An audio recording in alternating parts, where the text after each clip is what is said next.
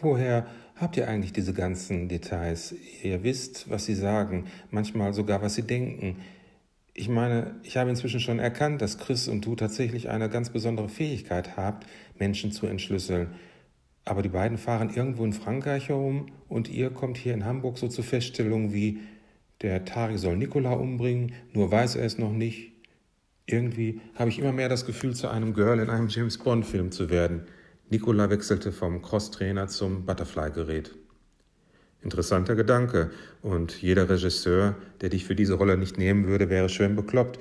Du wärst ein Super Bond-Girl. Allerdings kriegen die zu viel Aufmerksamkeit und wir müssen darauf achten, nicht zu sehr aufzufallen. Dein bester Schutz ist Anonymität. Was immer du noch vorhaben solltest, professionelle Schauspielerei, häng mal lieber gleich an den Nagel. Und wie macht ihr das nun mit der Überwachung genau? Ich sagte ja schon mal, dass wir eine ganz gute IT-Abteilung haben. Wir zapfen Telefone an, verwenden Wanzen, tatsächlich genau die Dinge, die auch James Bond zur Verfügung stehen. Nur haben wir keine Lizenz zum Töten. Hast du da jetzt das Wort leider vergessen? Wirst du etwa schon wieder bissig? Ich habe nicht mal dran gedacht. Jemand zu töten lässt sich in unserem Gewerbe vielleicht nie ganz ausschließen. Du hast schließlich selbst erlebt, dass das schon bei normalen Einsätzen des Ausländeramtes passieren kann. Bei uns geht es oft um sehr viel Geld und die Gegenseite arbeitet mit ähnlichen Methoden wie wir. Aber ganz sicher gehört es nicht zu meiner Firmenphilosophie, vorsätzlich zu töten. Du kannst also gleich unbesorgt deinen Einkäufen nachgehen. Die Option, die beiden zu liquidieren, steht nicht auf unserer Agenda. Vorher würden wir dich eher um eine Namensänderung bitten.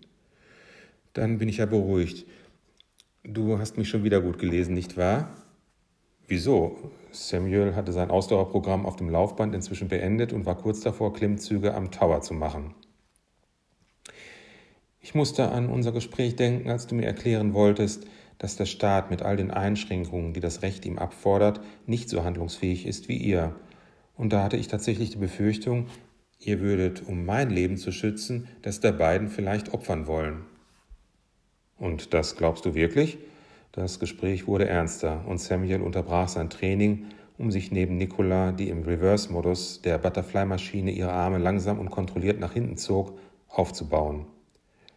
Nein, aber deine Welt, deine Arbeit ist mir so fremd. Ich weiß eben nicht, wo für euch die Grenzen sind. Als Belal Tariq gestern den religiösen Rahmen erklären wollte oder auf die Ehre zu sprechen kam, da hatte ich auch das Gefühl, dass alles eine Frage von Definition und Sichtweisen ist. Wenn ich will, kann ich viel rechtfertigen und dann bei meinen Handlungen großes Unrecht tun. Ach, Nicola, du hast ja recht und ich liebe dich auch dafür. Du bist durch und durch ein guter Mensch. Was ich nur die Tage schon andeuten wollte, ist, dass die Ausgangslage beim Spiel Räuber und Gendarm immer mehr die Räuber bevorteilt. Der Staat ist durch seine Verfassung und Grundprinzipientreue oft in der Situation, dass ihm die Waffen gegen die richtig harten Verbrecher fehlen oder ausgehen. Systemtheoretisch möchte ich es mal so ausdrücken. Wenn unser Staat ein menschlicher Körper wäre, dann hätte er in den letzten Jahren, begünstigt durch die äußeren Umstände, dass es keine Kriege oder gigantischen Krisen wie Hungersnöte und so weiter gab, vielleicht ein bisschen zu viel Speck angesetzt.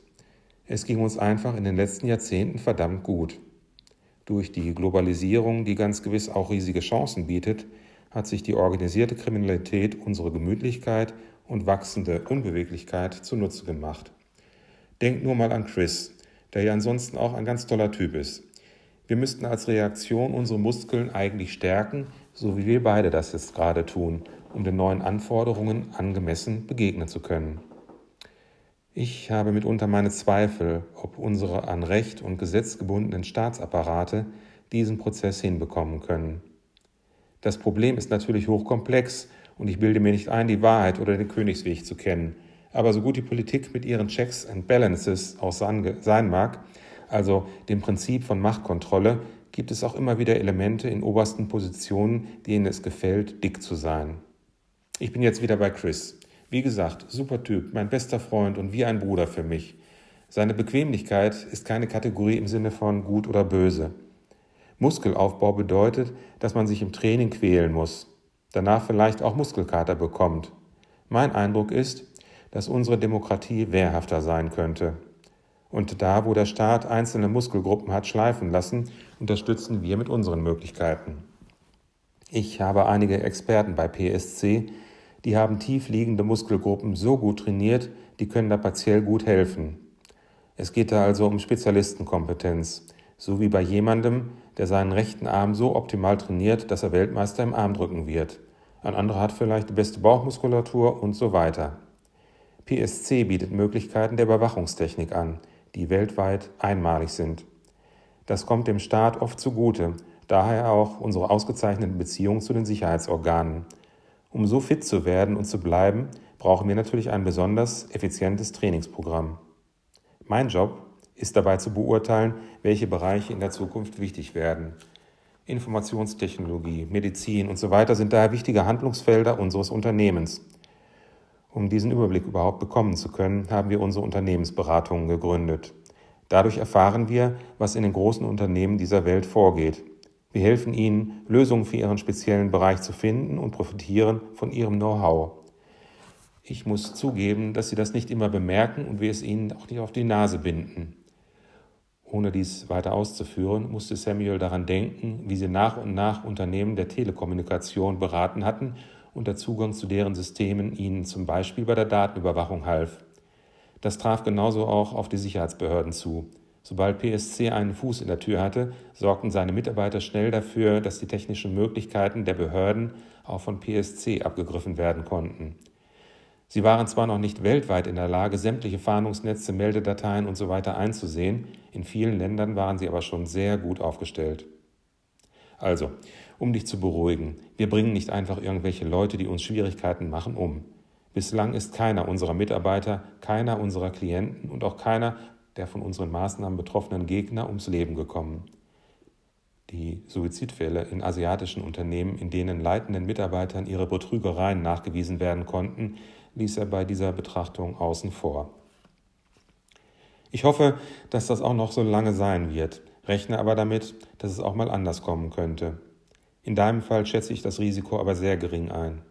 Wie schon gestern gesagt, Nasia ist ein Fall für die deutsche Polizei. Wir werden den Beamten die nötigen Informationen zu gegebener Zeit zukommen lassen. Übrigens ein gutes Beispiel für meinen gerade gehaltenen Vortrag. Die Polizei hat noch keine heiße Spur in deinem Fall. In einigen Tagen wird sich das LKA in Düsseldorf aber für seinen genialen Ermittlungserfolg feiern lassen können. Wir bleiben da gern im Hintergrund, wissen aber schon jetzt, dass unser Lohn der Ausbau unseres Netzwerkes ist.